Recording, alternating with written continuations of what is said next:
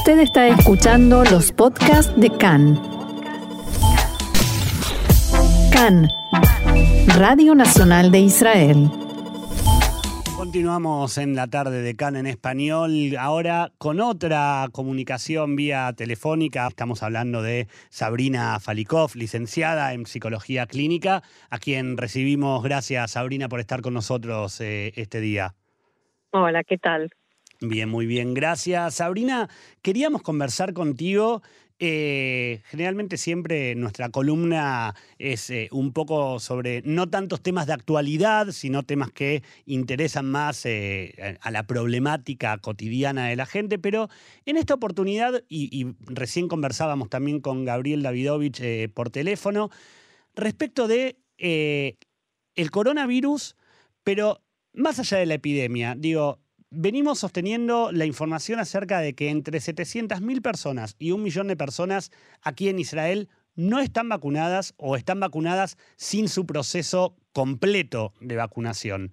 Y siempre está el problema acerca de cómo alentar a esa gente a que se vacune y lo que charlábamos contigo fuera del aire en, en reunión de producción es ¿Qué le pasa a una persona, más allá de, que existe el antivacunas, pero qué le pasa a una persona que decide ante una situación semejante no vacunarse? Eh, por lo que estoy escuchando yo, eh, en forma personal y, profesionalmente, hay mucho escepticismo, ¿no? Y hay mucha negación también. Eh, tiene que ver mucho con el ego, ¿no? Sentirse obligados a algo que no están de acuerdo, como ¿quién me va a decir a mí si vacunarme o no? Déjenme decir a mí. Eh, hay una falta de, creencia de que la situación es tal que es necesario vacunarse, ¿no? Eh, en su momento habíamos escuchado mucho escepticismo al, corona en sí mismo, ¿no? No existe, no es tan así, eh, y ahora en la vacuna, ¿no? Ya nos dimos cuenta que el corona existe. Existe y, y no solo que existe, sino que hay gente idónea que nos informa acerca de ello, ¿sí? Hay médicos, hay científicos que informan porque lo que nos equivocamos acá es sobre el común denominador de la gente y lo que es la profesión, ¿no? Un médico o un científico que investiga y que tiene conocimiento acerca de lo que lo que sucede, ¿no? Exacto. Eh, como se dice, mejor el remedio que la enfermedad. E, es, es básico, digamos, el vacunarse porque se ven, como vos decís, se ven los casos, se ven, eh, se ven los profesionales de la salud informando acerca de lo que sucede.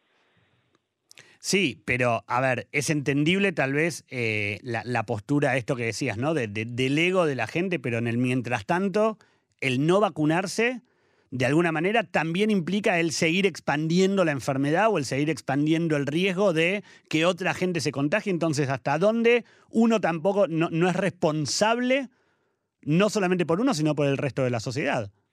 Bueno, traes un, un, término que es muy importante socialmente que tiene que ver con la responsabilidad social, ¿no?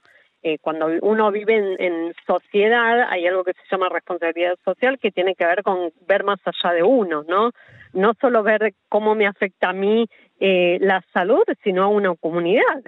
Eh, es, es ver más allá de mí, es, es marcar, digamos, una diferencia. Está bien, quizás uno no está ciegamente eh, entregado una vacuna, pero sabe que es lo mejor hoy por hoy. Hay mucha gente que escucho decir, eh, no, no pasaron cinco años, pero no hay tiempo.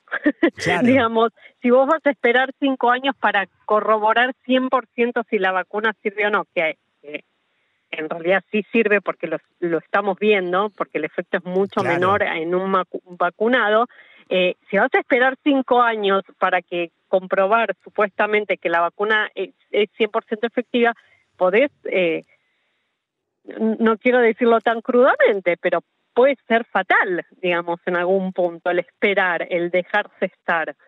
Eh, y, y, cómo hacemos en el mientras tanto? Yo creo que eh, una de las cosas que, que, que, marca, digamos, esta situación es, es, lo que se llama la democracia, ¿no? El, el, el ser eh, libre de elección. Bueno, el que es libre de elección a no vacunarse, hay que imponer determinadas eh, eh, normas para que no seamos afectados los demás.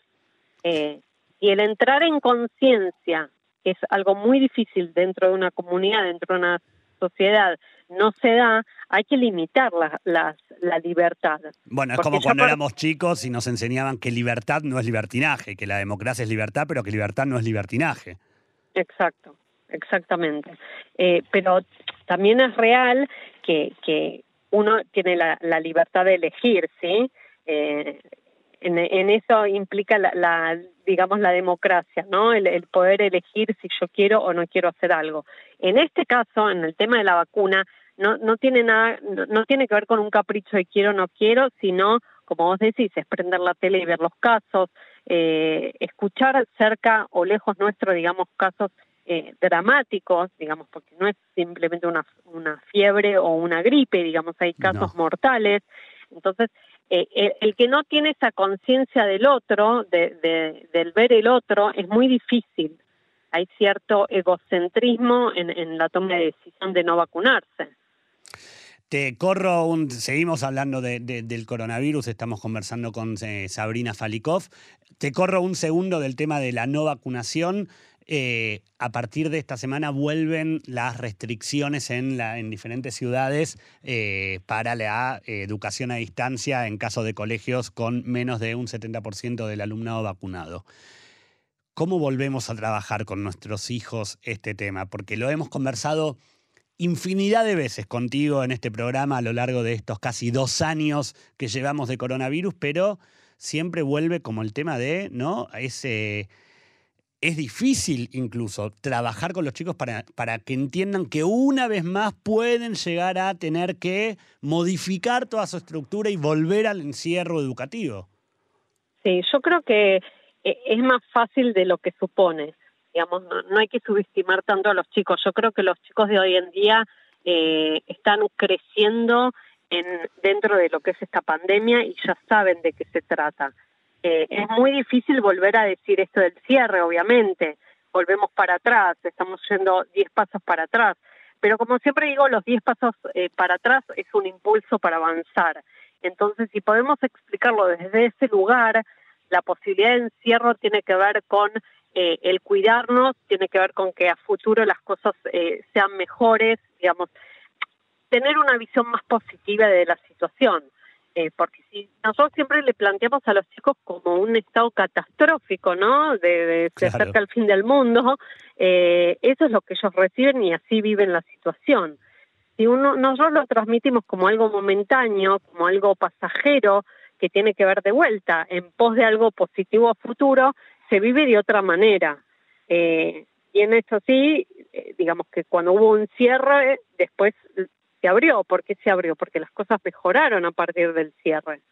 Sí, es cierto que tiene algo positivo, pero eh, me, me retrotraigo a una charla que teníamos hace unos días con una educadora sobre este tema también, en el cual se planteaba el tema de que hay una gran parte negativa, por ejemplo, un informes eh, a nivel de educación, a nivel nacional, sobre niños que estaban cursando su primer grado cuando comenzó la pandemia y que de repente saltaron a educación a distancia y que volvieron al colegio comenzando tercer grado. Entonces se perdieron todo un año y medio de educación en el colegio, no a nivel contenidos, porque los contenidos los tuvieron por Zoom, pero sí a nivel eh, toma de conocimiento de cómo se convive en un colegio, de las reglas, de las necesidades, de las cosas que uno puede y no puede hacer. Y entonces eso termina generando situaciones incluso de violencia entre los chicos que también es muy difícil reflotar y volver eh, a, revertir para el bien de, de, de, la psiquis de cada uno de los niños. Es cierto, de ahí el sistema educativo. Hay que formar en el, sistema educativo programas para poder recibir esos chicos. Ese chico que está en primer grado pero se quedó en tercer grado y se quedó atrasado, eh, cómo lo complementas con un chico que sí avanzó eh, socialmente, un chico que era social y luego pasó a ser eh, introvertido porque se olvidó lo que es eh, el, el, el vínculo con el otro y, y eh, fue más fácil estar a distancia, digamos. Hay un montón de cuestiones que se dan en el ámbito educativo que hay que formar a la, al adulto responsable en, el, en la educación, porque luego en la casa están los padres, para poder hacer esa nueva inserción. Claro. Tanto educativamente como socialmente porque es un recomenzar. La base no es cero, hay una base, cada chico tiene una base, tanto educativa como eh, eh, a nivel social, pero sí hay que empezar de cero en cuanto a es una nueva situación, no es la situación que hubo hace un año ni hace dos años.